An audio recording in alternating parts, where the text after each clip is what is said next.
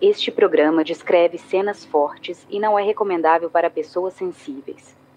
Todas as pessoas aqui citadas tiveram seus nomes retirados de documentos públicos, autos de processos e matérias que saíram na imprensa, respeitando as vontades daqueles que se recusaram em conceder entrevistas quando os contatamos. Caso algum dos citados sinta-se desconfortável e deseje um direito de resposta, favor enviar um e-mail para contato@projetohumanos.com.br. No episódio anterior, chegou dois senhor, me chamaram na porta, no portão, saí no portão, disseram que queriam falar comigo. Assim que eu saí, eles me cataram, me algemaram, já encostou um carro, me encapuzaram e me jogaram no chão desse veículo. Por muito tempo tentei deduzir para onde que eles me levaram. Eles me levaram sentido Guaruva, por causa das lombadas que tem na saída da cidade. Conhecendo a gente, acho que três lombadas grandes, né? Eles queriam saber sobre o meu Opala preto. Eu falei que eu nunca tive um Opala preto, nunca tive esse carro. Quando eu falei isso aí, senti um negócio, um tranco nos dedos, parece que estava arrancando pedaços. Eles me davam um choque e quando erravam, eles me ditavam, e quando erravam, eles paravam essa fita, ditavam de novo. Se eu errasse, eles me davam um choque de novo. Depois que Oswaldo falou comigo, eles levaram minha filha. Minha filha disse: Mãe, pelo amor de Deus, Fale o que eles quiserem, que estão me matando. O que, que eles querem, minha filha? Fale que nós matamos um menininho. Mas que menininho? Não tem motivo, o senhor não sabe, não imagina qual motivo que seja? Para me acusarem? Para lhe acusarem. Se foi. Não, eu sou o número. O número um.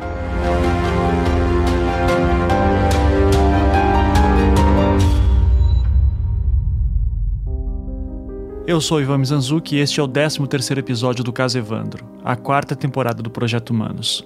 Se você não ouviu os episódios anteriores, pare, volte e ouça em sequência. Vocês notaram como até agora eu ainda não falei quais os álibis dos sete acusados? Tipo aquela coisa bem de filme policial, o que, que eles estavam fazendo na noite do dia 7 de abril de 1992?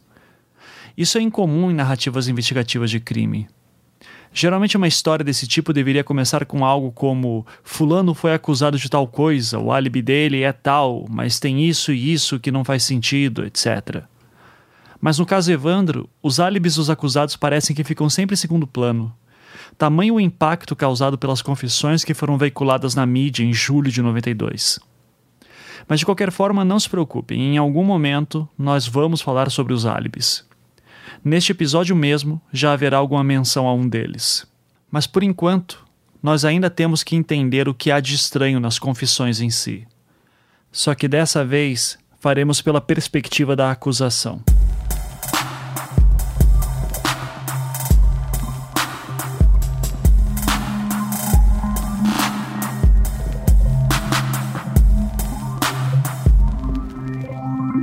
Além da negação da autoria, as defesas dos sete réus se apoiarão em quatro teses principais. Primeiro, que as prisões foram ilegais. Segundo, que foram feitas com base em uma armação política que partiu de Diógenes Caetano dos Santos Filho. Terceiro, que as confissões foram obtidas sob tortura. E quarto, que não há como ter certeza que o corpo encontrado no matagal no dia 11 de abril era mesmo o corpo de Evandro. Nós passamos os últimos episódios apenas mostrando as alegações de tortura dos sete réus.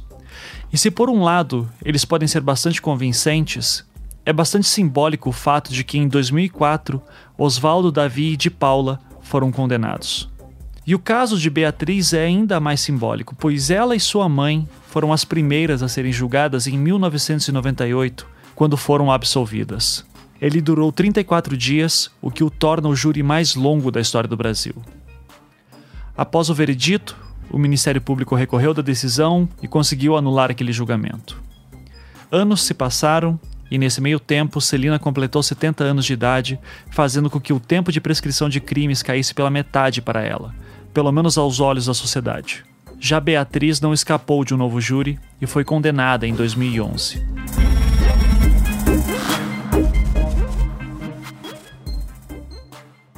Como é possível que em 1998 ela tenha sido absolvida e anos depois condenada, ainda mais de uma narrativa tão forte quanto a que mostramos nos últimos episódios.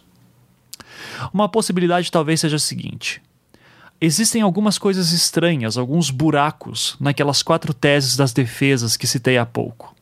E neste programa vamos mostrar esses buracos das alegações de tortura e da armação política, que foram muito bem explorados pelo Ministério Público nos júris em que houve condenação.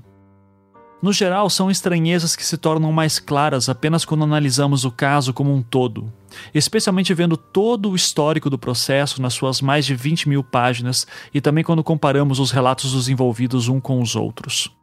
E como eu venho falando nos últimos episódios, eu me esforçaria aqui sempre em tentar ver esses elementos na perspectiva do corpo de jurados.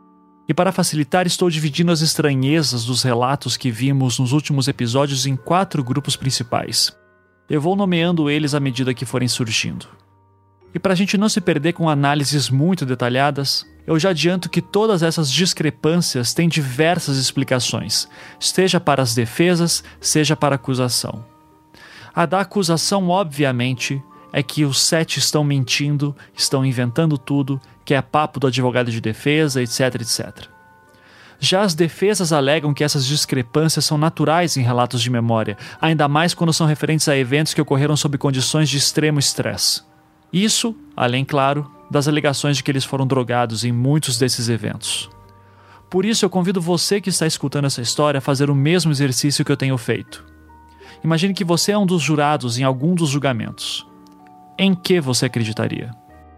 Enfim, vamos aos grupos de estranhezas.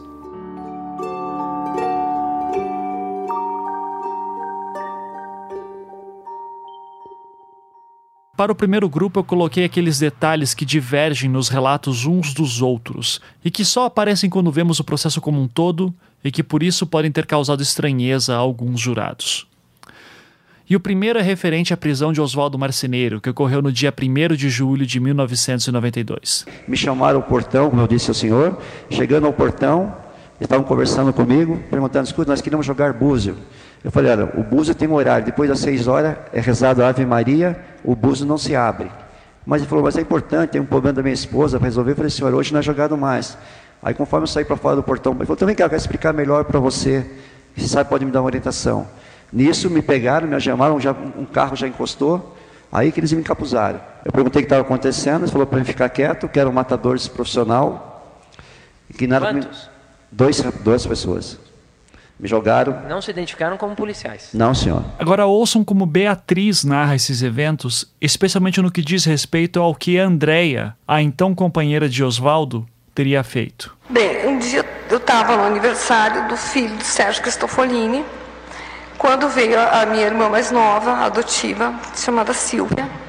Estava eu, meus filhos e ela, dizendo que haviam fiscais da prefeitura que queriam falar com o Oswaldo Marceneiro. Daí eu falei para ela, mas chame então, o Oswaldo estava cuidando das crianças, então vá lá e chame. Ele estava dentro da casa, eu estava no jardim cuidando das crianças. A minha irmã foi, chamou Oswaldo da Marceneiro e disse, eu entrei com as crianças. Quando entrei com as crianças, veio a Andréia Pereira, que era esposa do Oswaldo Marceneiro, aos gritos, dizendo que tinham levado o Oswaldo Marceneiro preso que, que era para falar com meu pai, que era a respeito de, de, de fiscalização, que era sobre não ter pago imposto, alguma coisa assim. Ora, se Oswaldo foi praticamente ludibriado e sequestrado por homens que nem se identificaram como policiais, como é possível que Andréia soubesse que ele havia sido preso? Como que ela podia saber disso e contar para Beatriz? Será que havia mais homens que, enquanto os dois que prenderam Oswaldo estavam encapuzando ele no carro, os outros falavam com Andréia? E dando uma desculpa do tipo: somos da polícia e estamos prendendo ele por causa de irregularidades com o jogo de búzios? E afinal de contas, os homens se diziam fiscais da prefeitura, como relata Beatriz? Ou queriam uma leitura de búzios, como relata Oswaldo? Entre essa versão e acreditar que eles estão forjando uma história que demonstre abuso policial, em qual que você acreditaria?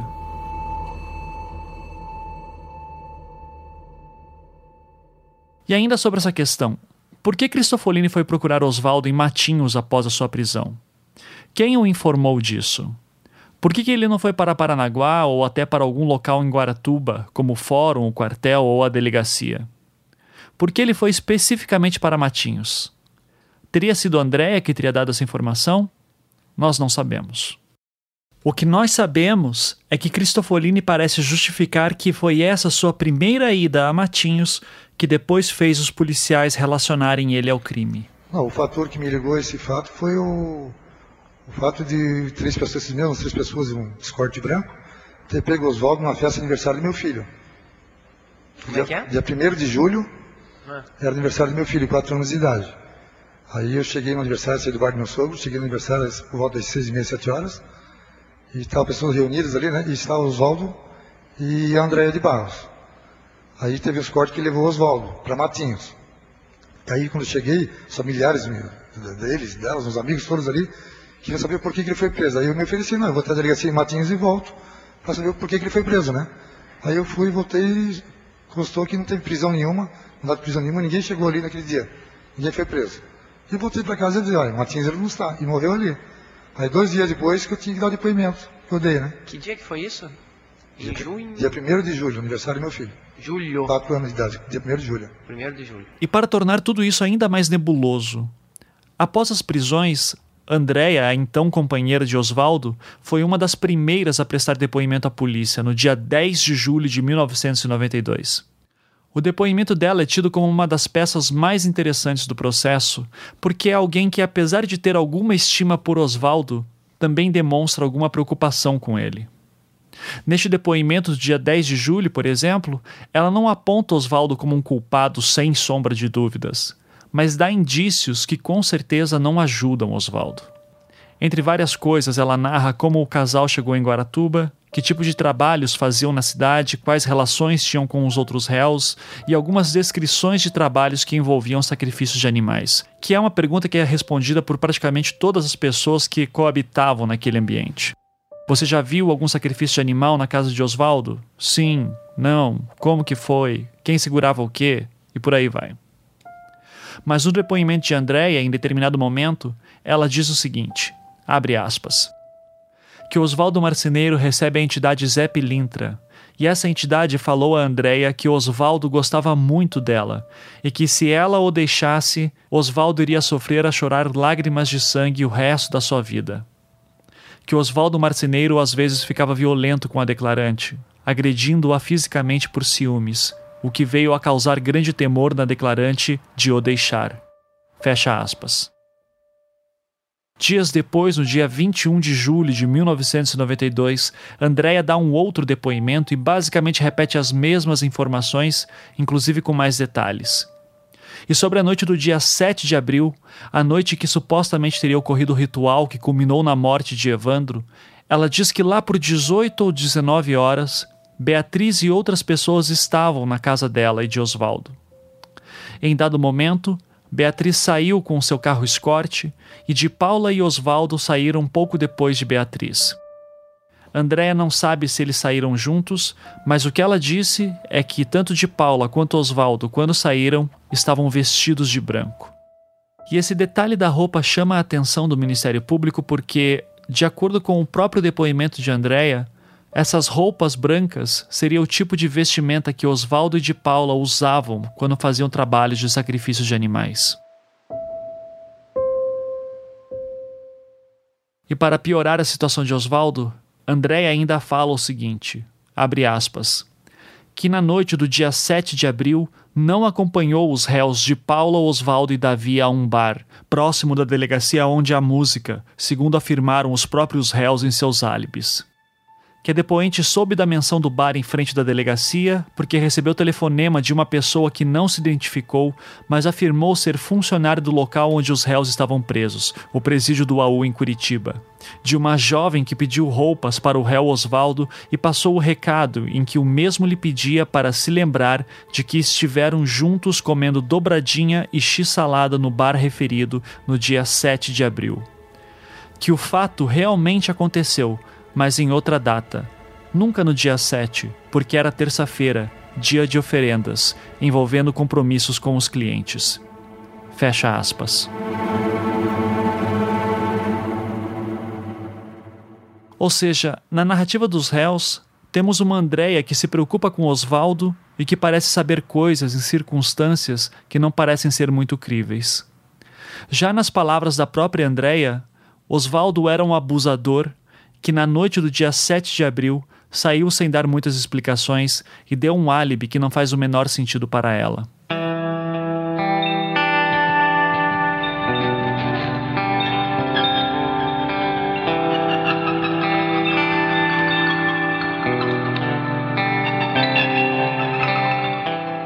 Agora, sobre as prisões de Beatriz e Celina. Beatriz sempre cita que os policiais entraram em sua casa na manhã do dia 2 de julho procurando pela psicóloga, que seria sua irmã Sheila. E as impressões que isso passa à acusação são basicamente duas. Primeiro, que ela quer enfatizar que tanto não havia nenhuma investigação que levou à sua prisão, que não importaria quem seria presa de verdade. No caso, Beatriz ou Sheila. Obviamente, isso implicaria também que não havia mandado de prisão algum no momento em que os policiais entraram em sua casa, pois o mandado de prisão temporária anexado aos autos está no nome de Beatriz. Não existe nenhum no nome de Sheila. Por isso, para a acusação, Beatriz insistiria de que a pessoa que deveria ser presa seria Sheila, porque isso ajuda na sua narrativa de que ela e sua mãe foram presas sem mandados, pois nem sabiam quem deveria ser preso de verdade.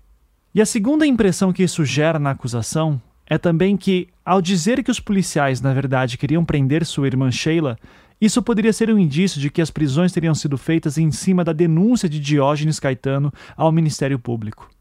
Naquela declaração, Diógenes citava brevemente Beatriz e Sheila. Mas notem as diferenças de ênfase. Abre aspas.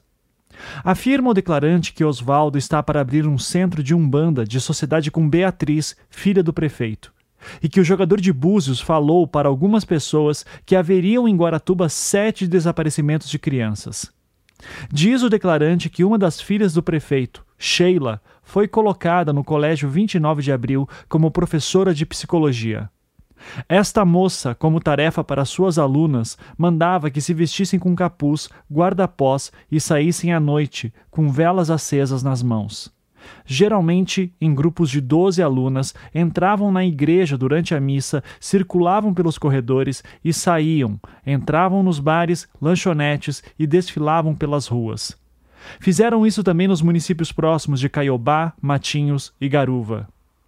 O declarante testemunhou certa vez uma dessas aparições, na pizzaria Tia Geni. Nesta noite, uma das moças, a líder que vinha na frente, tinha um esqueleto estampado na túnica, mais ou menos como é representada a morte, só que com as cores trocadas, branco onde seria preto e preto onde seria branco. Ao invés de zenzo, uma espécie de foice, que nenhuma delas portava, cada moça trazia uma vela acesa nas mãos, riam muito e conversavam entre si. Fecha aspas. Eu pude confirmar que, de fato, Sheila Abage fazia tais tipos de práticas com alunas da aula de psicologia, como forma de estudar as reações das pessoas ao redor. Diógenes, por sua vez, poderia estar citando tais práticas como suspeitas, como se estivessem doutrinando crianças dentro de algum culto ou coisa parecida. Portanto, ao insistir que os policiais queriam prender Sheila, o Ministério Público entende que Beatriz poderia estar tentando deslegitimar as investigações que teriam levado à sua prisão. Algo do tipo: os policiais nem sabiam que deviam prender, não tinham mandados com eles, prenderam sem investigação nenhuma, apenas com base no que Diógenes disse. Eu fui torturada, chamada de Sheila. Depois.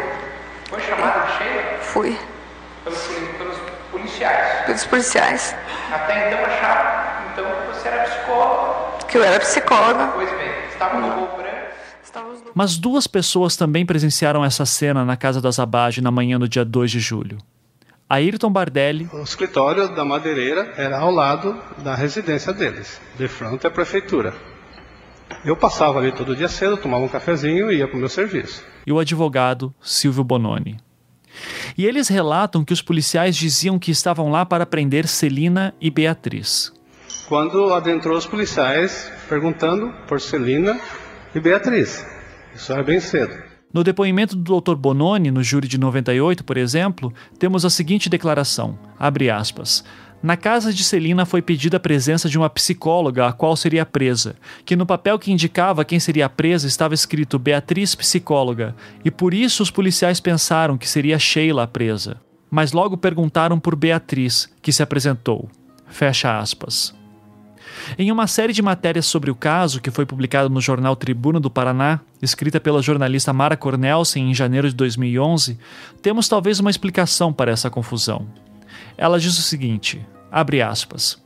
Confissões dos pais de santos suspeitos, arrancadas na madrugada, serviram de base para que, na manhã do dia 2 de julho, policiais armados até os dentes, inclusive com acompanhamento de policiais federais, entrassem na casa do prefeito Aldo Abage e anunciassem as detenções de Celina e Beatriz. Um deles, visivelmente mal informado, tentou deter Sheila, irmã mais nova da suspeita, que reagiu outro policial avisou que a moça não era aquela e tiveram que esperar Beatriz se levantar para ouvir o convite de, com a mãe, seguirem até o fórum para serem ouvidas. Em meio ao tumulto que se formou, foi chamado o advogado da prefeitura, Silvio Bononi, para acompanhá-las. Fecha aspas. Essa reportagem de Mara Cornelson conflita com alguns detalhes dos relatos de Beatriz e Celina, mas talvez seja uma explicação para essa confusão entre Sheila e Beatriz. E o que me faz ter certeza de que Beatriz sempre menciona essa questão de Sheila para reforçar a tese de armação de Diógenes é o relato de Oswaldo Marceneiro. Quando ele narra as torturas que passou durante a madrugada entre os dias 1 e 2 de julho, ele dizia que era torturado para envolver Beatriz e Celina no caso.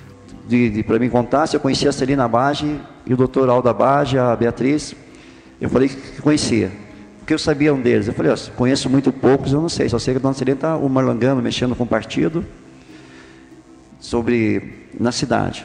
O resto não tenho. Aí falavam que a Beatriz era minha amante, que eu tinha um caso com a Beatriz. Eu falei que não, que eu tinha minha esposa, gostava muito da minha esposa, não tinha envolvimento nenhum com, com a Beatriz. E começava aquela sessão de choque novo, que você está mentindo, conta, conta e fala. Eu falei, senhor, eu não estou mentindo. Começava a contar tudo de novo, desde o dia que eu lembrava que eu chegava até falando. E foi essa sessão que eu não sei dizer o certo horário que eu perdi até o, o, o tempo ali.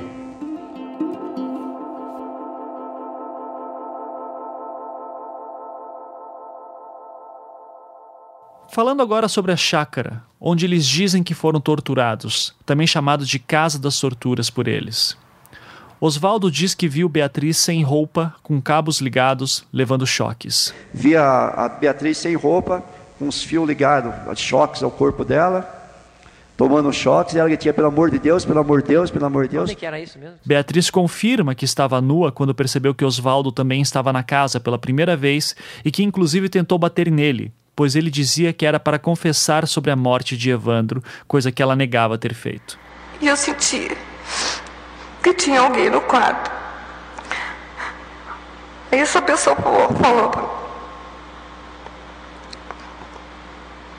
Eles falaram assim, reconhece teu amante? Eu falei, que amante? Eu não tenho amante nenhum. Pegue, na, pegue nele, pegue na barba. Eu fiz, peguei, mas eu não reconhecia, não sabia quem era. Nisso eu vi uma voz dizendo: Bea, sou eu, Oswaldo Marceneiro.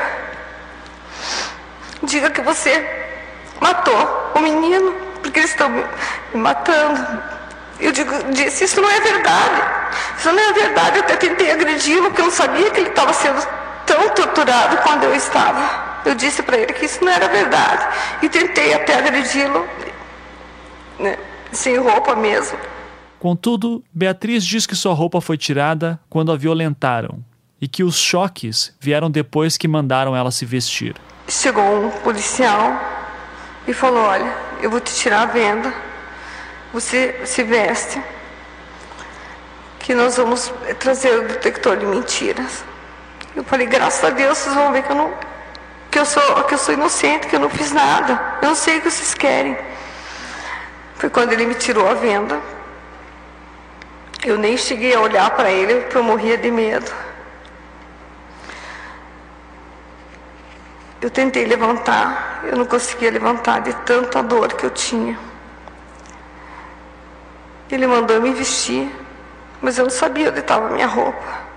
E eu fui com todo esforço tentando conseguir pegar a minha roupa. Com todo custo. Eu consegui me vestir. Nisso eles vieram, como sempre, entrando em bandos.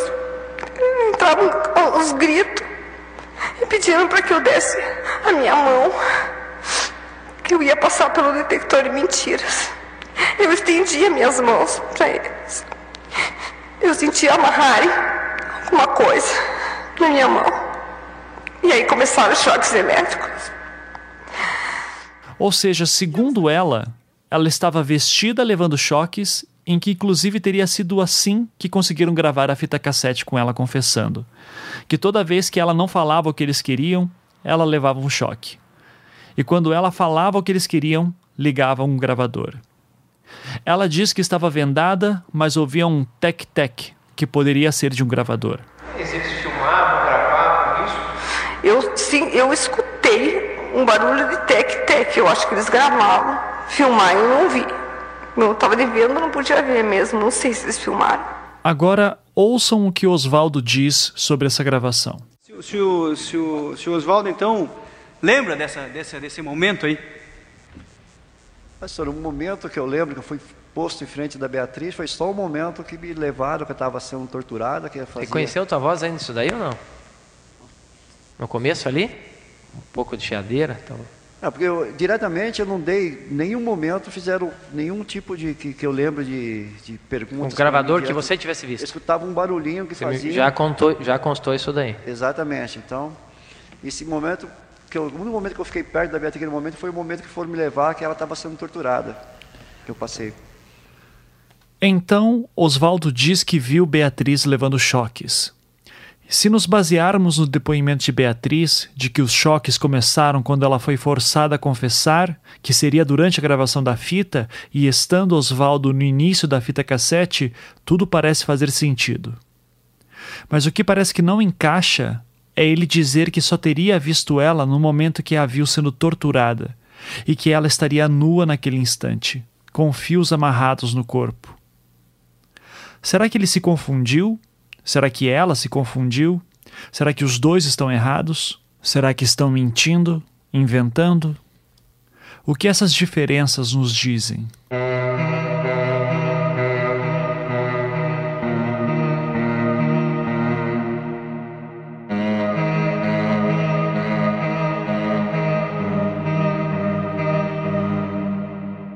Agora sobre as prisões de Cristofolini e Bardelli.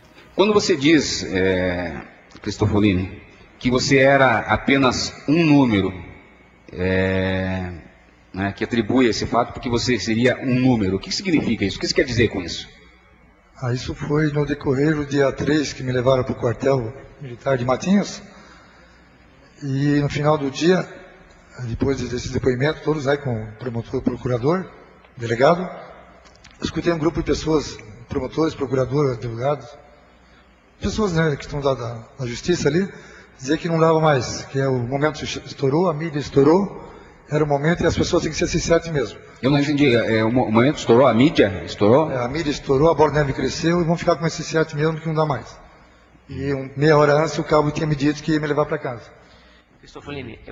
Ambos constam como tendo sido citados nos depoimentos de Davi Oswaldo e Vicente em Matinhos, realizados na madrugada do dia 2 para 3 de julho de 1992. Por isso, o depoimento de Bardelli ou Sérgio dizendo que ouviram os policiais dizendo vai esse sete mesmo, como se fosse algo do tipo tem que ter sete, a mídia estourou, o tempo acabou, fica com esses dois que é o que a gente tem na mão agora, isso não parece fazer sentido. A não ser que a gente acredite que as declarações tomadas de Oswaldo, Davi e Vicente de Paula tenham sido adulteradas ou feitas dias depois. Mas mesmo que isso tenha acontecido, na coletiva de imprensa que eles participaram em Curitiba no dia 3 de julho, eles já citam Bardelli e Cristofolini. Quem matou a criança? Quem matou a criança, porque tudo indica ou foi o, o Sérgio ou o, o Ailton Bardelli. Bardelli. E a coletiva foi à tarde, quando Bardelli e Cristofolini estavam detidos no quartel em Matinhos. Por isso que, por mais que as prisões deles sejam estranhas, eu não consigo comprar totalmente a ideia do tem que ser esses dois aí mesmo para fechar os sete.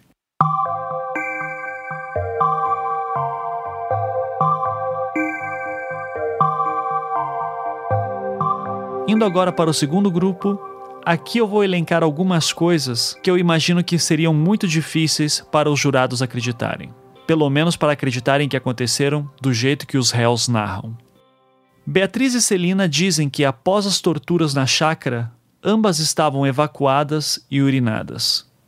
Mas quando vemos os vídeos feitos após as prisões das duas, é difícil notarmos qualquer indício deles. Em um deles, aquele no qual Beatriz e Celina assinam um mandado de prisão, por exemplo, Celina está com um casaco sobre o colo.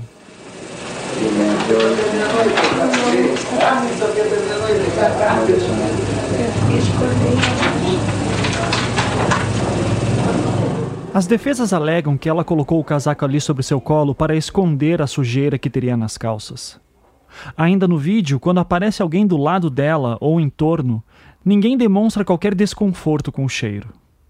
Enfim, digamos apenas que, à primeira vista, é difícil acreditar que de fato as duas estivessem tão sujas como diziam estar no momento daquele vídeo.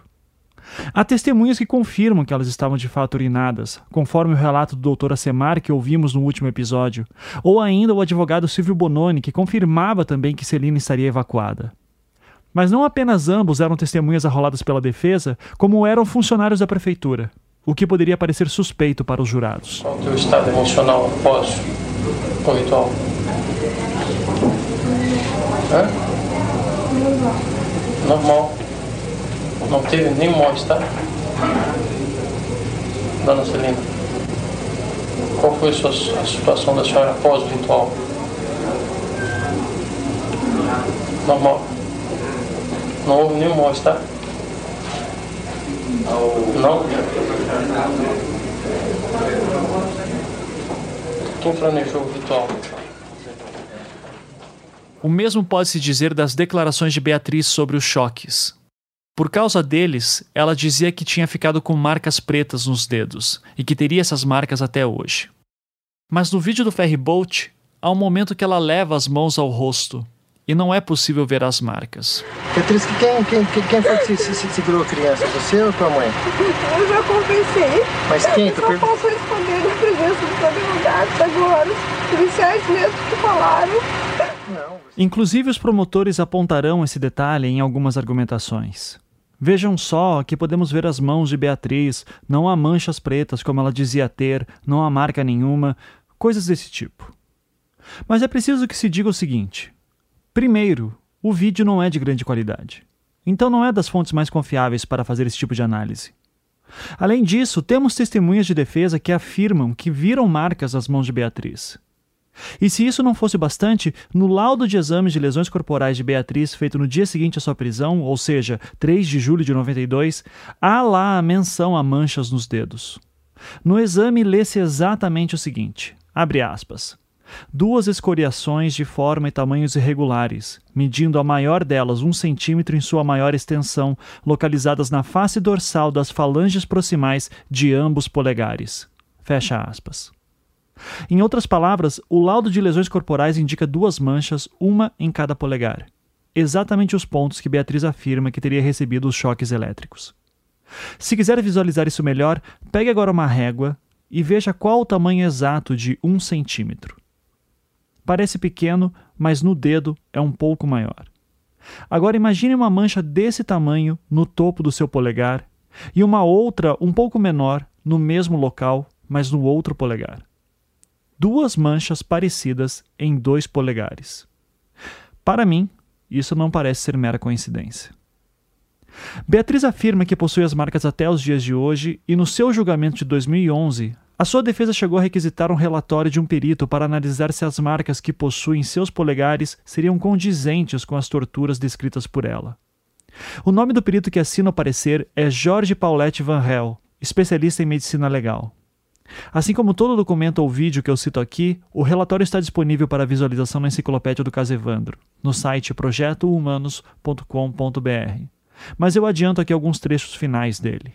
Abre aspas. Dentro da sistemática do Protocolo de Istambul para exame de lesões decorrentes de procedimentos de tortura, verifica-se que os resultados observados se enquadram na categoria seguinte: dois pontos. Correspondência típica. O sintoma aparece geralmente associado ao tipo de traumatismo descrito, mas existem outras poucas formas possíveis. Do observado, podemos concluir, salvo erro, engano ou omissão, que a senhora Beatriz Cordeiro Abage, já qualificada, apresenta marca cicatricial na face dorsal da falange proximal do primeiro quirodáctilo esquerdo, compatível com aquelas produzidas por fiação utilizada para aplicação de choque elétrico de baixa voltagem em sessão de tortura destinada à obtenção de dados de forma ilícita. Fecha aspas. Além dos choques descritos por Beatriz, Há também o corte que ela relata que teria recebido no rosto. Aí, quando ele viu que eu vi o rosto dele, ele estava arrancando assim, né? Deu com a mão, com a cinta. Foi onde eu tive um corte na parte superior. Na metade do caminho, eles tiraram a venda. Quando eles tiraram a minha venda, o policial olhou para mim e falou: O que, que você fez no rosto? Eu disse: Foi tua cinta. Ele falou, minha não, que fez no rosto. Eu falei, eu bati sem querer. No vídeo do Ferryboat, também não é possível perceber esse corte de forma clara no seu rosto. Contudo, este corte também consta no laudo de lesões corporais. Abre aspas. Escoriação recoberta por crosta temática, em forma semicircular, medindo 4 centímetros em sua extensão, localizadas verticalmente sobre o canto esquerdo do olho direito. Fecha aspas. Então, tendo em vista que ambas as lesões registradas no exame de corpo de delito não aparecem claramente no vídeo, é possível que o vídeo simplesmente não tenha qualidade visual suficiente para ser confiável para constatar as lesões. Ou isso, ou essas lesões teriam que ter sido feitas entre o momento do ferryboat no final da tarde do dia 2 de julho e o exame de lesões corporais no dia seguinte, 3 de julho. Contudo, apesar dessas lesões constarem no exame de Beatriz, não existe qualquer menção direta de que elas teriam sido resultado de tortura. Eu já vou comentar isso melhor, mas é nisso que o Ministério Público sempre irá se basear. Sim, há algumas poucas lesões registradas, mas nada indica que elas foram causadas por tortura. Além disso, as descrições de torturas dos acusados não seriam condizentes com as marcas encontradas e registradas nos seus corpos. Eu estou me focando aqui mais em Beatriz Abage, mas isso é algo comum em todos os acusados, com exceção de Bardelli e Cristofolini, os últimos dois presos, que sequer possuem laudos de exames de lesões corporais anexados aos autos. Os réus alegam que não podiam ser muito explícitos em denunciar torturas aos médicos que os examinaram porque, segundo seus relatos, os policiais que seriam responsáveis pelas torturas estariam acompanhando os exames, de forma a terem certeza de que eles não denunciariam nada. Ademais, também afirmavam que os médicos teriam feito exames superficiais, não dando muita atenção a eles. Fui levado para o ML fazer exames de lesões. Tinha um senhor oriental, um médico meio oriental. Chegaram lá os policiais, não deixaram examinar nós. Isso não precisa, não tem nada. Ele falou: e essas marcas que estão no corpo dele, esses roxos? Ele falou: ah, eles se bateram, se machucaram. Foi, acho que deu um esbarrão, deu alguma coisa. Dentro do ML, ninguém quis saber se nós éramos inocentes. Jogaram nós, a própria imprensa, na época, não procurou saber se nós éramos inocentes ou não. Ninguém deu a chance, senhor, de nós falar que nós éramos inocentes. Sobre essa suposta presença dos torturadores estarem ao lado deles durante os exames, eu conversei com alguns criminalistas, policiais e médicos e todos me falaram que isso é difícil de acreditar que tenha sido exatamente assim. Se de fato aconteceu, seria algo tão incomum que a primeira reação seria da descrença. E é exatamente a atitude que o Ministério Público possui em relação a este caso.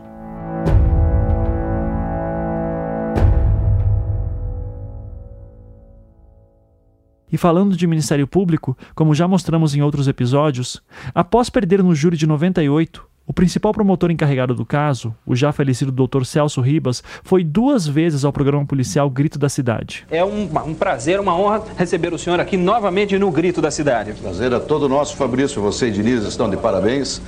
E vamos trazer os esclarecimentos que forem necessários para que a população esteja acompanhando e sabendo o que acontece nesse processo. Promotor, para começar aqui esse debate que é importante, primeiro, quando o senhor perdeu o júri de Celina Beatriz, o senhor perdeu para duas pessoas, para três ou perdeu para forças estranhas?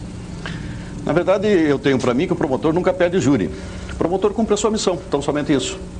Ao promotor compete estudar o processo, formar a sua convicção e, em plenário do Tribunal do Júri, desenvolvê-la.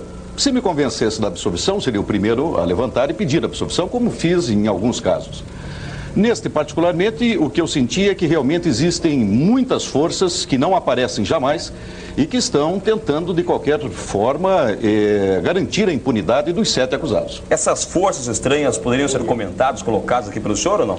Infelizmente, Diniz, o que eu observo hoje é que grande parte das pessoas que têm conhecimento, que sabem o que acontece, que têm informações preciosas que poderiam trazer e colaborar com a aplicação da justiça, se negam a fazer, principalmente agora, agora após a absolvição das duas primeiras acusadas. Agora o fax já está funcionando, viu? 338 1400. 338 1400, você passa o fax e já sai direto para o promotor. Olha, o Sérgio do Bairro Novo ligou reclamando que elas estão soltas, também ligou para a gente aqui reclamando que é a pessoa aqui, o José Alencar. Gostaria de saber se os advogados da Celina teriam coragem de deixá-la deixar as crianças ficar com elas, hein? Pois é. Temos ainda a Cleusa do Cid Cercado, que diz que se a filha ou a esposa do promotor. Bom, aí também a pergunta aqui é muito pesada. Não vou fazer, não. Vou passar dentro do promotor. É muito pesada a pergunta aqui, daí leva para o campo pessoal. Daí... E sobre as alegações de tortura, era assim que ele as rebatia. Fosse o caso de pedir absolvição, não tenho dúvida que eu pediria. Nesse caso, me convenci. É, estou estudando esse processo há mais de seis meses. Não queria entrar nesse processo. Houve a, designação da Procuradoria-Geral através do seu Procurador-Geral, doutor Olímpio de Sá Sotomayor Neto, o ano passado. Não, não fugi da raia, estou lutando e vou lutar por, por aquilo que entendo ser o certo, o justo e o correto até o final. Eu gostaria de comentar, assim, esse, esse cidadão na Cleusa. Achei muito pesado. É, é muito pesado. O que faria o, o, promotor se a sua filha, se a sua esposa tivesse sido estuprados por mais de 20 é, é, pessoas, 20 homens? É, não, ele não acabaria confessando? Cadê a prova disso?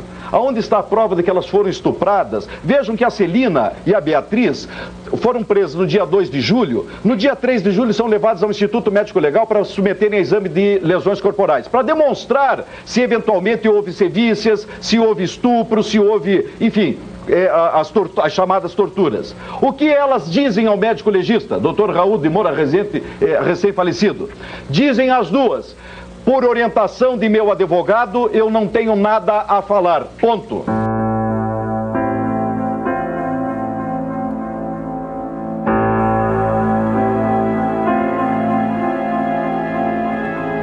Quando foram presas em Guaratuba no dia 2 de julho, Beatriz e Celina estavam acompanhadas de dois advogados que assinaram suas declarações sob protesto, Silvio Bononi e Roberto Machado. Mas ao serem levadas para Curitiba no dia seguinte, 3 de julho, elas tiveram que arranjar um novo advogado, de preferência um que fosse conhecido na esfera criminal e que pudesse atendê-las já na manhã daquele dia. Foi então contatado o advogado Dálio Zipin, já bastante famoso no noticiário policial da época. Foi ele o advogado que conseguiu fazer com que Beatriz e Celina não precisassem participar da coletiva de imprensa naquele mesmo dia, na Secretaria de Segurança Pública. E também foi ele que teria acompanhado elas para o IML e sugerido que não falassem nada ao examinador. E aqui é bom eu explicar algumas coisas. Ao menos na época, exames de lesões corporais não eram de praxe, e em alguns lugares do Brasil até hoje não são. Por causa disso, o Dr. Dálio Zipin teve que fazer um requerimento para esse exame, o que de fato fez no dia 3 de julho mesmo, e que foi realizado ainda naquele dia. Por fim, o médico que faz o exame pergunta qual o motivo da pessoa estar ali e se ela tem alguma lesão que gostaria de mostrar. Naquela ocasião, foram dois médicos responsáveis pelos exames. Os homens, Oswaldo, Vicente de Paula e Davi dos Santos Soares, foram examinados pelo Dr. Manabu Jujima. Já Beatriz e Celina foram examinadas pelo Dr. Raul de Moura Rezende. Para pegar um exemplo, vamos ver o laudo de Oswaldo. Nele é possível vermos que é mais um momento em que ele teria confessado o crime, de forma bem breve. No seu laudo, lemos o seguinte: abre aspas. Compareceu escoltado por policiais civis, relatando que no dia 7 de abril do corrente ano, por volta das 21 horas, participou de um ritual de candomblé, trabalho de corte, numa serralheria localizada na cidade de Guaratuba, onde foi sacrificado um menor do sexo masculino. Que foram retirados os órgãos internos, orelhas, olhos, mãos e dedos do pé. Fecha aspas. Em seguida, o laudo aponta algumas escoriações, mas nada que configurasse tortura. E a indicação da tortura seria através da citação de um quesito que consta no próprio modelo do laudo, ao qual o médico deve responder sim ou não. Neste caso, era o terceiro quesito, que é a seguinte pergunta: abre aspas. Foi produzida por meio de veneno, fogo, explosivo, asfixia ou tortura, ou por outro meio insidioso ou cruel? Fecha aspas. Em todos os acusados examinados, este quesito foi assinalado como negativo.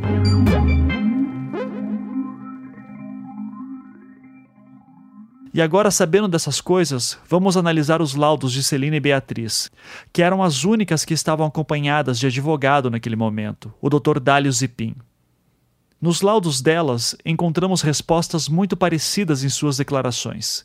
E tendo em vista que elas já haviam declarado na noite anterior, a noite de suas prisões, que haviam sido torturadas, esse era o momento que tal fato poderia se confirmar. Mas no que diz respeito a lesões, no caso de Celina, encontramos o seguinte: abre aspas. Uma escoriação recoberta por crosta temática de forma irregular, medindo meio milímetro em sua maior extensão, situada na região esternocleidomastoideia direita. Fecha aspas. Já em Beatriz, temos o seguinte: abre aspas. Apresenta a duas escoriações de forma e tamanhos irregulares, medindo a maior delas um centímetro em sua maior extensão, localizadas na face dorsal das falanges aproximais de ambos polegares. B. Escoriação recoberta por crosta temática, em forma semicircular, medindo 4 centímetros em sua extensão, localizadas verticalmente sobre o canto externo do olho direito.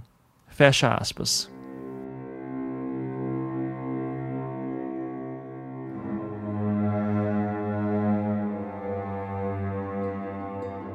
Por fim, ao responderem o motivo de estarem ali, ambas respondem de forma igual. Abre aspas. Relata ainda que, mediante orientação de seu advogado, nega-se a dar qualquer informação sobre o fato ocorrido.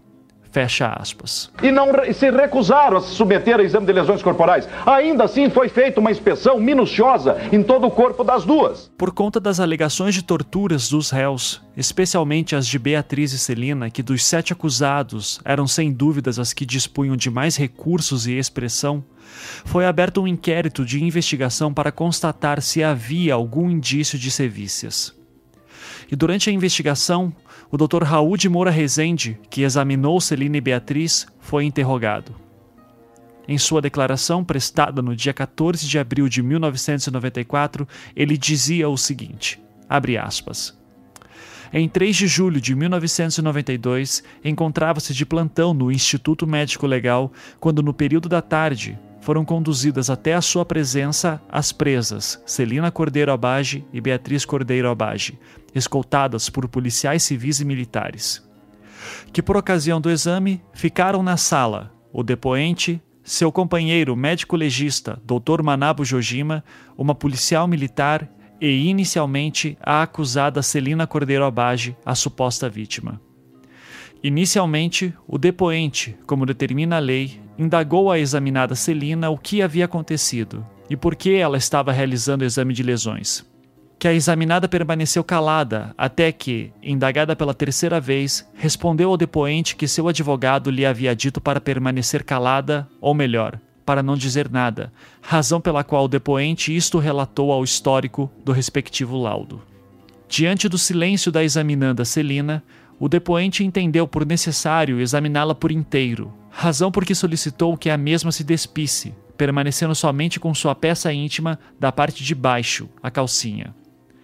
Que assim que o depoente passou a examinar todo o corpo da paciente à procura de eventuais lesões, inclusive entre os dedos das mãos e dos pés, que ao exame realizado, o depoente somente constatou a existência de uma pequena escoriação recoberta por crosta temática, conforme consta no laudo por si subscrito que durante todo o exame a paciente permaneceu calada, não relatando qualquer fato ao depoente. Que o depoente afirma taxativamente que não encontrou qualquer outra lesão no corpo da paciente. Que esclarece o depoente que o Dr. Manabu Jojima, já referido, acompanhou a feitura de todo o exame na paciente, embora não tenha afirmado o respectivo laudo. Que igualmente o exame também foi presenciado por uma policial militar devidamente fardada, cujo nome o depoente não sabe. Que a examinanda se apresentou ao exame trajando uma espécie de camisolão e já estava sem o sutiã. Que esclarece o depoente que, em seguida, examinou a presa Beatriz Cordeiro Abage, também na presença de uma policial militar, a mesma já referida, com o acompanhamento do Dr. Manabu Jojima. Que ao indagar o que lhe havia acontecido, Beatriz permaneceu igualmente calada, sendo que na terceira vez, demonstrando irritação para com o depoente, simplesmente respondeu: Meu advogado mandou o senhor olhar aqui, mostrando o próprio rosto, e também aqui, mostrando os dedos polegares. Que então o depoente só citou a Beatriz que se despisse, permanecendo igualmente de calcinha, passando a examiná-la de corpo inteiro, inclusive os dedos dos pés. Que durante a realização do exame e pelo comportamento da examinanda Beatriz, o depoente solicitou a presença do próprio diretor do IML, Dr. José Marcos Parreira, que ali compareceu e presenciou parte dos exames que, afora as lesões descritas no laudo que foi subscrito unicamente pelo depoente, nenhuma outra lesão foi detectada pelo depoente no corpo de Beatriz Cordeiro Abage. Fecha aspas. Sobre a comissão de sindicância que visava investigar as torturas, há um relatório final da Secretaria de Estado de Segurança Pública, datado de 27 de dezembro de 1994. Nele consta-se a seguinte afirmação: abre aspas. Há que se considerar que as denúncias explicitadas, sobretudo por Beatriz Abage, não têm ressonância positiva nesses autos. Essa pessoa, ao ser examinada no Instituto Médico Legal, como também Celina Abage, ambas afirmaram aos médicos legistas que as examinaram que nada tinham a relatar, pois haviam recebido orientação de seu defensor para nada falarem. Por oportuno, é de bom alvitre referir que aquele instituto goza de excelente conceito profissional, sendo integrado por peritos com fé pública e da maior integridade e respeito, com reconhecimento inclusive nacional. A negativa de dialogar das referidas pessoas, no mínimo incompreensível, teria frustrado uma virtual abrangência descritiva nos laudos correspondentes aos exames a que foram submetidas, em que pese a minudente descrição dos médicos legistas sobre tudo aquilo que observaram no corpo das mesmas Fecha aspas. O que, que se demonstrou? Absolutamente nada. A Beatriz tinha sim uma escoriação de 4 centímetros, ao nível que você faz com uma unha, momentos antes de se apresentar para um, para um, um, um médico legista. Então, aonde está esse estupro? Que estupro é esse? Imagine se uma criatura fica é, algumas horas com 16 homens ou 20 homens, como sugerem a senhora, dona Cleusa. É, e depois disso tudo ainda aparece naquelas imagens lá confessando o crime. Elas confessaram o crime para um delegado da Polícia Federal. Quer dizer, não confessaram a ele, ela está relatando e o delegado se aproxima e escuta ela contando como é que ela matou a criança. O doutor Celso Ribas aqui se refere ao delegado federal José Augusto de Melo Chueire, em seu depoimento no júri de 98, ele afirma que conversou com os policiais na manhã do dia 2 de julho e que estes lhe disseram que estavam com o mandado de prisão, mas que ele em si nunca os viu. Recebendo essa notícia, ele teria autorizado que os mandados fossem cumpridos. No decorrer do dia, Chueire só viu Celina e Beatriz brevemente à noite, quando estavam detidas no quartel de Matinhos. E sobre este momento, Chueire diz o seguinte: abre aspas que à volta da ré Beatriz existiam policiais da P2 e esta relatava como havia cometido o crime. Que o depoente se recorda que a ré Beatriz mencionou o fato de que a vítima estava amarrada quando lhe foi cortado o braço, o pescoço e tirado o olho, quando o menino ainda estava vivo. Fecha aspas. Mais adiante, ele complementa, abre aspas. A ré Beatriz ainda mencionou o fato de que o sangue da criança teria que ser retirado enquanto ela estivesse viva que o depoente afirmou que saiu de perto porque já era o suficiente para aquele dia. Que o depoente só escutou o que foi relatado e que realmente não quis mais escutar nada. Fecha aspas. Não bastasse isso, lá no fórum, a uma hora da tarde, uma e meia da tarde, doutor eh, Carlos Roberto Dalcol, promotor de justiça de Paranaguá, se faz presente. E a Celina diz que estavam na iminência de matar outras crianças. Já tinha, era uma série de crianças que tinham. Coincidência ou não, é preciso que se diga. Desde que esse pessoal está preso, não desapareceu mais criança no Paraná. Aonde estão as crianças desaparecendo? Acabou, cessou. Por quê? É sintomático, é eloquente isso. Mas por que, que não se apurou centro? mais? Porque o Grupo Tigre, infelizmente eu conheço o doutor Adalto, sei que é um profissional sério, uma pessoa de reputação ilibada, mas foi induzido em erro pela família Bage, por Alda Bage. Não há corrupção, não, com, com relação ao Grupo Tigre. Mas se não fosse o Grupo Águia da Polícia Militar, este crime seria um, mais um daqueles Doutor crimes Celso, que estariam totalmente Nós esquecidos. temos lá na Praça Generoso Marques uma pessoa que quer fazer uma pergunta para o senhor, que saiu de casa para ir até lá, a nossa prazer. unidade de externo, com o maior Simone Giacometti. Simone, com você. É, o Péricles Augusto da Silva saiu de casa, estava assistindo lá o programa e resolveu vir participar na praça porque ele tem algumas perguntas para fazer ao promotor. Quais são? Bom, é, eu quero parabenizar o, o Dr. Celso e eu falo o seguinte: eu me coloco na seguinte situação. Eu vi elas confessarem, Rede Globo, Rede Bandeirantes, em tudo quanto é órgãos de imprensa. Por quê? Porque quando estavam todos, eu tivesse sido torturado, eu perguntaria: é a Rede Bandeirantes? É a Rede Bandeirantes. Então dá licença, eu fui torturadas. Por que, que elas não falaram isso na hora? Primeiro elas foram atrás. Sobre a ida ao ML, Beatriz relatou tal momento no júri de 98 da seguinte forma: abre aspas. Que a interrogada e sua mãe foram conduzidas ao IML, que a mãe da interrogada foi deixada numa antessala e a interrogada entrou na sala para ser examinada junto com policiais que a torturaram. Que na sala havia um médico japonês sentado e outro em pé. Que o médico japonês perguntou à interrogada o que ela tinha. Que a interrogada, mostrando suas mãos, disse que o advogado havia mandado que ela olhasse suas mãos. Que esse médico japonês descreveu essas lesões.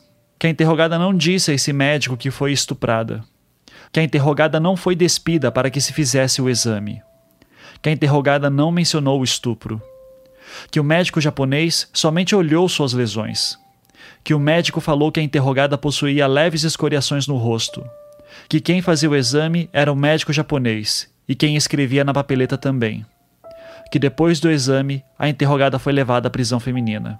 Fecha aspas. O médico japonês seria Manabu Jojima.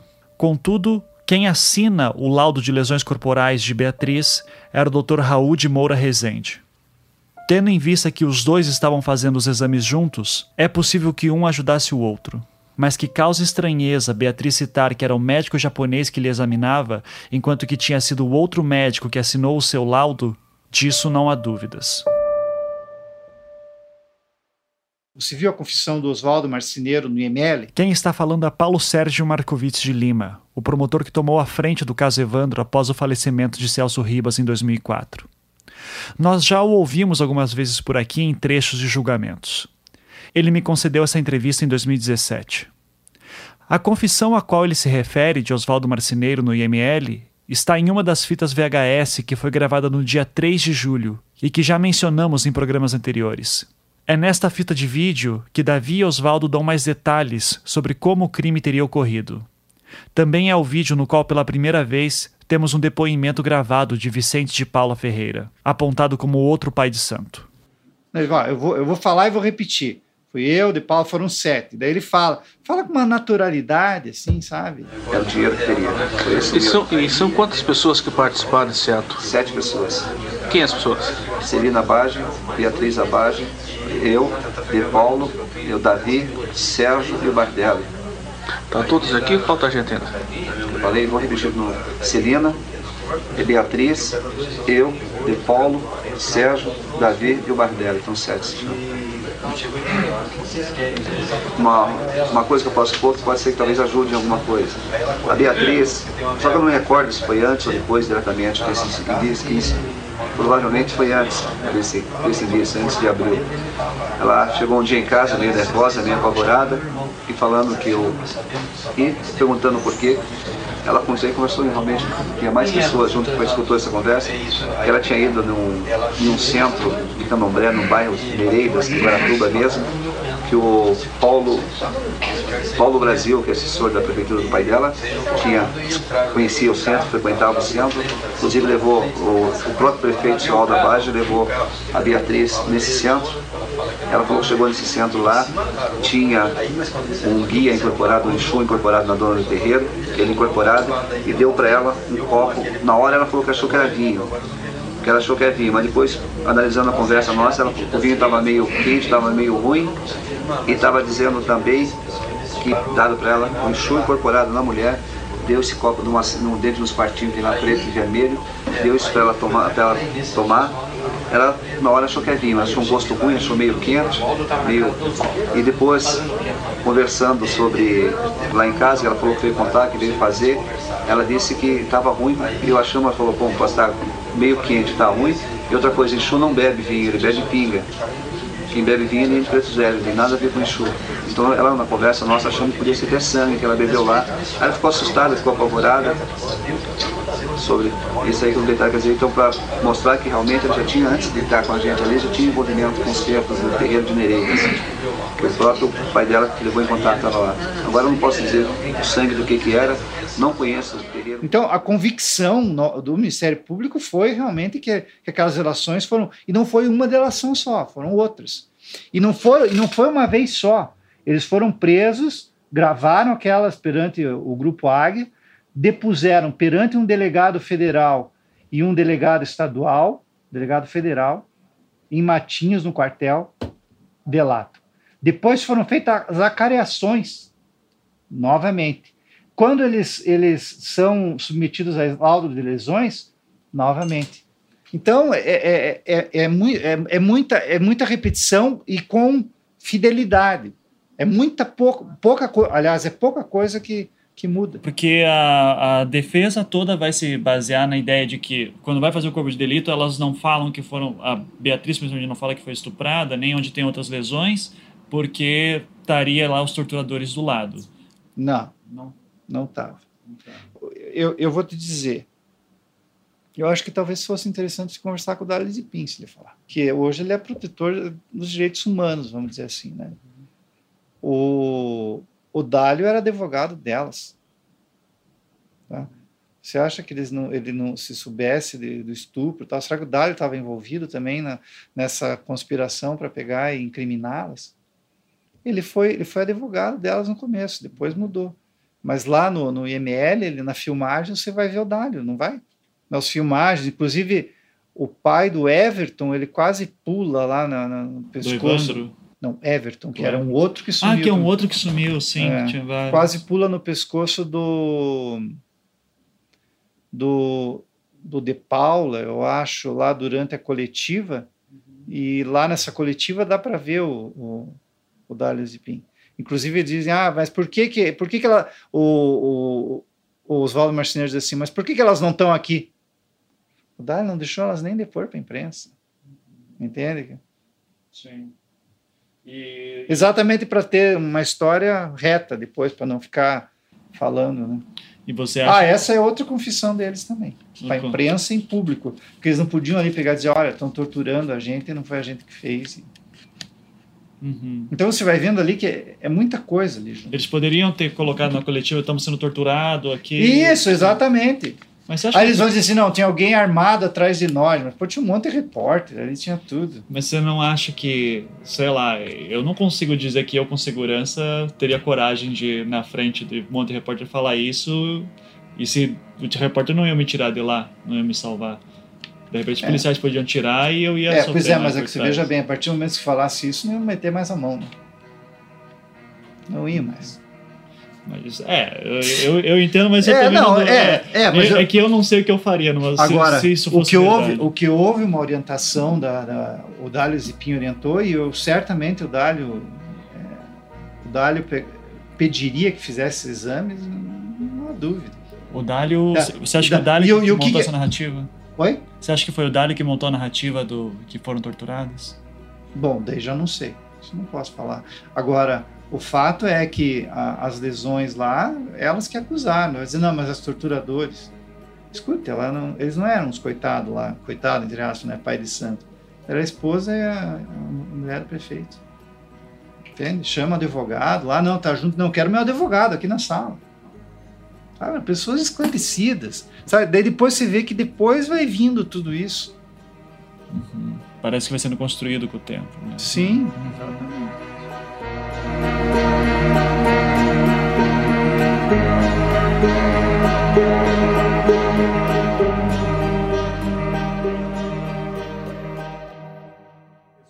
Brincava? Eu do... brincava muito que eu tinha sido advogado do fantasma do Ferreirinha, depois tinha sido advogado das bruxas de Guaratuba e que eu ia montar meu escritório num centro espírita. Daí. Você trabalhou com todas as entidades paranaenses. É, estava em todas ali ah, naquela ocasião. Sim. Este é o advogado Dálio Zipim, numa entrevista que me concedeu em 2017. O áudio está um pouco estranho porque meu gravador deu problema no dia, então eu tive que usar meu celular como plano B. Acontece. Então, elas foram presas no dia 2 de julho, teriam confessado lá nesse sítio onde elas foram levadas lá para o pessoal da Polícia Militar, do Grupo Águia lá, imediatamente eh, em razão de que eh, houve uma grande revolta na população lá e queriam linchar as duas lá junto com os outros, mas elas foram imediatamente transportadas para Curitiba e foram colocar, ficaram presas, elas vieram de madrugada para cá e ficaram presas de um alojamento da Polícia Militar ali na rua Santo Antônio, que tinha naquela época ali, que era de uma companhia feminina que a Polícia Militar tinha ali. E daí, de manhã, elas eh, me chamaram e eu fui atendê-las. Quer dizer, elas chegaram no final da madrugada e já, oito ou nove horas da manhã, eu estava lá atendendo-as e escutando a versão da, das duas lá sobre esses fatos. No dia 3 de julho. No dia Não, 3 de julho, seguinte. lá pela manhã, é que me chamaram. Eu não sei quem indicou meu nome, uhum. mas o fato é que elas imediatamente é, me chamaram para que eu fosse é, atendê-las lá. Então eu fui a esse é, um alojamento que tinha ali na rua Santo Antônio, do lado do, do quartel da Polícia Militar. Conversei com as duas pessoalmente ali numa sala separada, lá sem qualquer, vamos dizer assim, vigilância ou qualquer outro problema. E elas me descreveram o que tinha acontecido, negaram sempre qualquer participação naquele, nos fatos lá demonstraram, inclusive, é, apontando provas testemunhais, aonde que elas estavam naquele dia do, dos fatos, ou no momento do desaparecimento, ou principalmente no momento em que teria ocorrido o ritual satânico. Então, é, você não sabe quem que te recomendou, você não tinha contato com a família? Não lá, tinha, nunca tive contato com eles, nem, nem nada. Mas como na época eu era um advogado extremamente conhecido aqui nessas questões criminais aqui, então alguém deve ter é, comunicado porque é, elas nem bem chegaram em Curitiba e já me, me chamaram para ir lá atendê-las. Ela tá, elas em é, que assim quando elas são presas elas vão para Matinhos, né? Uma das delegacias que elas vão dar depoimento é em Matinhos. É, e lá elas estão acompanhadas de dois advogados, o Silvio Bononi, que foi o primeiro, que era o advogado da prefeitura, é, que não, ele, ele é criminalista, só que ele não trata de casos tão avançados, e logo em seguida é chamado o Dr. Roberto Machado. Esses dois advogados você não tinha contato também que podia não, ser... Eu conhecia bem o Roberto Machado, porque o filho dele era muito meu amigo, né? Ah. Quem sabe tenha sido até por aí. Mas eu sabia que o Roberto Machado atendia só parte civil e comercial, não atendia nada criminal. O depoimento do doutor Dálio Zipin é interessante pelo seguinte. De acordo com o promotor Carlos Roberto Dalcol, que depôs em todos os júris, Dalcol teria visto Celine Beatriz confessar e descrever o assassinato de Evandro no Fórum de Guaratuba mas que assim que os advogados chegaram no quartel de Matinhos à noite, elas teriam passado a negar tudo, o que teria inclusive frustrado o promotor designado na época. E quando o doutor Alcides voltou, que foi presenciar o interrogatório dela, ele saiu da sala, inclusive revoltado, poxa vida, elas, o texto que ele falou mais ou menos, ela, Pô, confessam tudo lá, espontaneamente. Agora, porque falaram com o advogado, passaram a negar tudo. Estava brabo e transtornado. E ele mencionou que daí, a partir dali, eles, elas alegaram torturas? Falaram que, estavam, que a alegação delas que tinham conversado porque tinham, teriam sido torturadas. Que elas passaram a alegar isso depois que conversaram com o advogado a sós. Os advogados que assinaram sob protesto as declarações de Celine e Beatriz foram Silvio Bononi e Roberto Machado. Havia ainda familiares delas que eram advogados, entre eles o doutor Luiz Cláudio Cordeiro Biscaia, primo de Beatriz. Logo, partindo dessa hipótese de que a narrativa da tortura teria sido criada pelos advogados, a presença de Dálio Zipin é interessante porque, de alguma forma, ele teria que ser avisado dessa narrativa de tortura, fosse através delas, fosse pelos outros advogados. De repente, o Dr. Roberto Machado teria sido aquele que poderia passar algo? Era isso que eu estava interessado em descobrir na minha conversa com o Dr. Dálio. Mas quando eu perguntei para ele sobre o que elas falavam sobre tortura, foi isso que ele me respondeu. Quando eu fui falar com elas, no primeiro contato que eu tive com elas, elas não me disseram nada de tortura.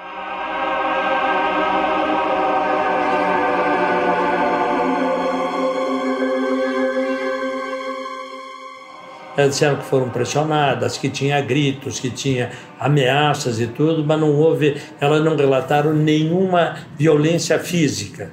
Só uma ficou separada num lado e depois ficaram naquela é, história, oi, tua filha já confessou, tua mãe confessou e etc. Lá, ficaram naquele jogo e elas teriam então é, assinado uma confissão ali. Inclusive, naquela ocasião, eu me lembro bem, que a Beatriz me disse que ela tinha, para provar onde ela tinha estado, ela estava menstruada naquele dia e teria colocado num canto do quarto, lá num lugar atrás de uma parede lá, ela teria colocado um OAB que ela estava usando ali para provar que ela tinha estado na, naquele local. Também não me relatou neste dia nenhum caso de estupro, nada, nada, nada sobre, é, vamos dizer assim, tortura ou estupro, nada foi relatado nesse dia. Só negaram peremptoriamente a participação no crime, mostravam que tinham testemunhas lá, que eh, aonde elas estavam no momento do desaparecimento e do ritual uh, todo, tudo isso ela, elas me, me contaram, mas não não relataram nenhum, nenhuma forma de tortura e nem de estupro. Você... Isso surgiu mais tarde. Né? Sim. É, você, com a sua experiência, acha que é plausível que elas tenham sido torturadas e não falaram com você? Porque para nós, para mim, por exemplo, que eu não gostei por isso, no momento que o advogado vem falar comigo, é o momento que eu falo que fui torturado. É, eu, é, eu tenho a convicção, a certeza de que no momento que elas falaram comigo pela primeira vez, elas é, não relataram tortura porque não haviam sido torturadas elas relataram todas aquelas violências é, psicológicas e tudo, mas violência física, nenhuma violência física foi relatada em nenhum estupro. Você não acredita então que elas foram torturadas fisicamente? Eu não acredito porque elas não apresentavam nenhuma lesão, elas não apresentaram, não me disseram, e nós estávamos numa sala só nós três. Então elas tinham oportunidade de, é, de relatar todos os fatos à vontade. Porque eu, como fui oficial da Polícia Militar, então eu tinha assim não um tratamento diferente, mas eu tinha uma certa é, respeito pelo pessoal. Como eu estava dentro do quartel e eles sabiam, dentro desse alojamento, sabiam que eu tinha é, me reformado, me reformado, não tinha passado para a reserva não remunerada como segundo tenente, eu era um oficial. Então eu pedi para que nos deixassem à vontade e fomos deixados sem qualquer problema, sem precisar ficar escolta ali dentro nem nada. Então elas tinham ampla liberdade para dizer qualquer coisa que tivesse acontecido lá. E eu perguntei também, quando eu falava na violência é, psicológica, gritos e ameaças e tudo, se tinha havido violência física, elas negaram naquele momento. Marcas, você não viu nada? Não tinha marca, não apresentavam marcas nenhuma e é, todo e daí a única coisa que a Beatriz me disse, ela diz, olha, como eu estou menstruada, inclusive ela me pediu que eu levasse o AB para ela, eu fui numa farmácia, comprei e levei depois para ela um OAB que ela tinha pedido lá. E não, e não como é que se diz, é, pela experiência que eu, eu, tinha e tenho, Aí, se elas tivessem alguma coisa para falar, elas não iam me esconder naquela hora, porque eu tinha. Eu perguntei várias vezes e tudo, e sempre diz: não, não houve violência física, não tomamos tapa nenhum, não tomamos soco nem nada. O que foi, foi só ameaça o tempo todo lá, ameaça que iam matar, iam jogar no rio, ia, etc. Uhum.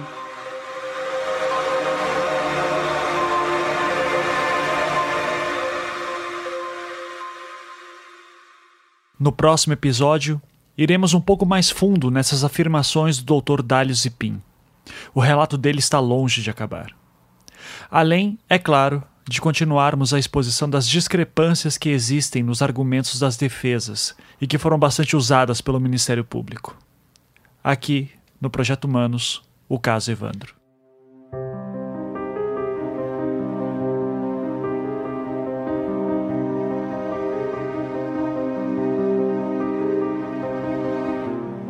Projeto Humanos é um podcast em formato storytelling produzido pelo Anticast e distribuído pela Half Death.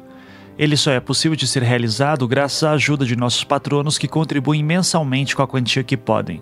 Se você aprecia o nosso trabalho e gostaria de ajudar, acesse projetohumanos.com.br e clique no link Apoie.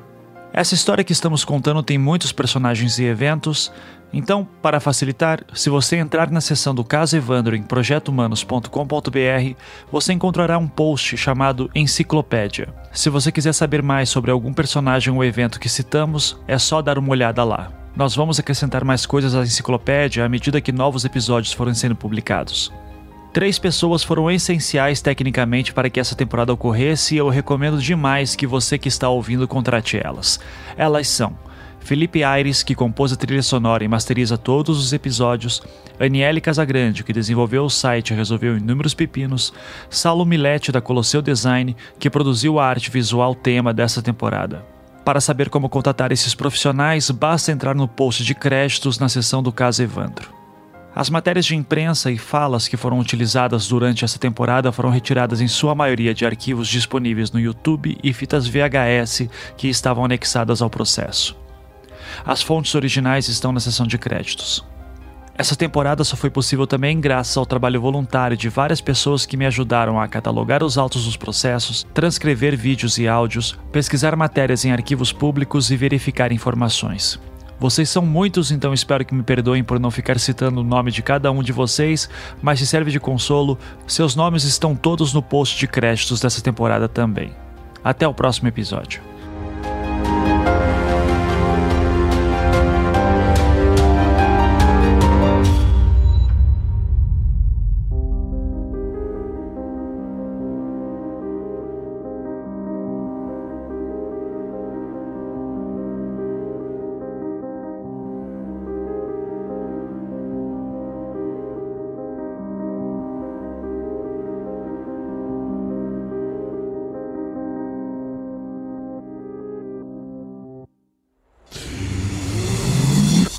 Staff.